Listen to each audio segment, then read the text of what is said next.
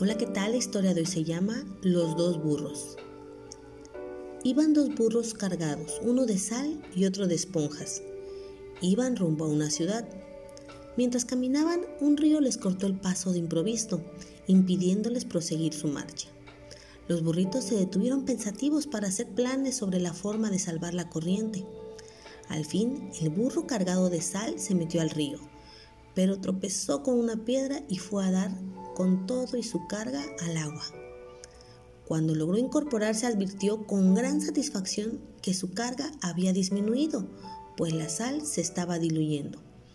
Entonces pudo avanzar con más rapidez y llegó hasta la orilla.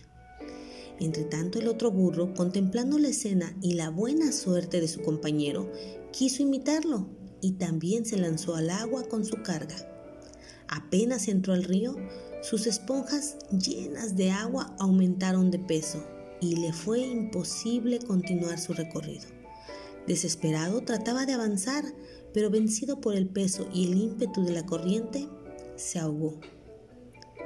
La moraleja de esta historia nos enseña que lo que a algunas personas les sirve de provecho, a otras las puede dejar maltrechas.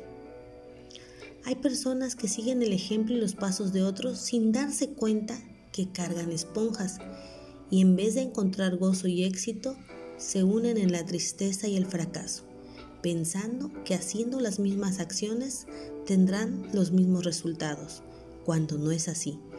Cada quien debe ser dueño de sus propias decisiones y afrontar sus propias consecuencias, pues hemos sido dotados de una capacidad impresionante, pero además Segunda de Timoteo 1:7 nos dice que Dios no nos ha dado espíritu de cobardía, sino de poder, de amor y de dominio propio, con lo que podemos confiar que si cada paso que damos lo hacemos de la mano de Dios, siempre su buena voluntad será mejor que la nuestra.